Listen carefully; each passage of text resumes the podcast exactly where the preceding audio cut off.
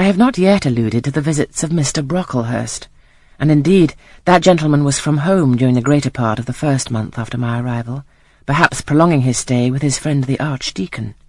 His absence was a relief to me. I need not say that I had my own reasons for dreading his coming, but come he did at last.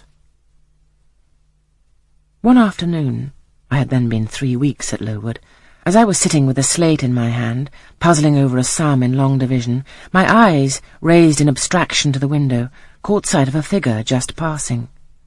I recognized almost instinctively that gaunt outline, and when, two minutes after, all the school, teachers included, rose en masse, it was not necessary for me to look up in order to ascertain whose entrance they thus greeted.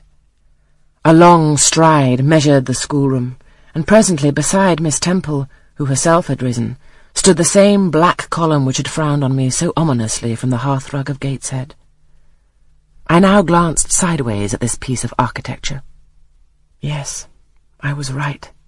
It was Mr. Brocklehurst, buttoned up in a surtout, and looking longer and narrower and more rigid than ever.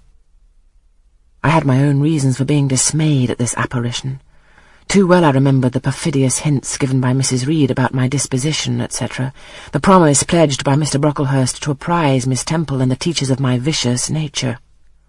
All along I had been dreading the fulfilment of this promise. I had been looking out daily for the coming man, whose information respecting my past life and conversation was to brand me as a bad child for ever.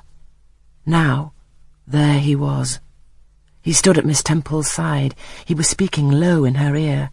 I did not doubt he was making disclosures of my villainy, and I watched her eye with painful anxiety, expecting every moment to see its dark orb turn on me a glance of repugnance and contempt. I listened, too, and as I happened to be seated quite at the top of the room, I caught most of what he said. Its import relieved me from immediate apprehension.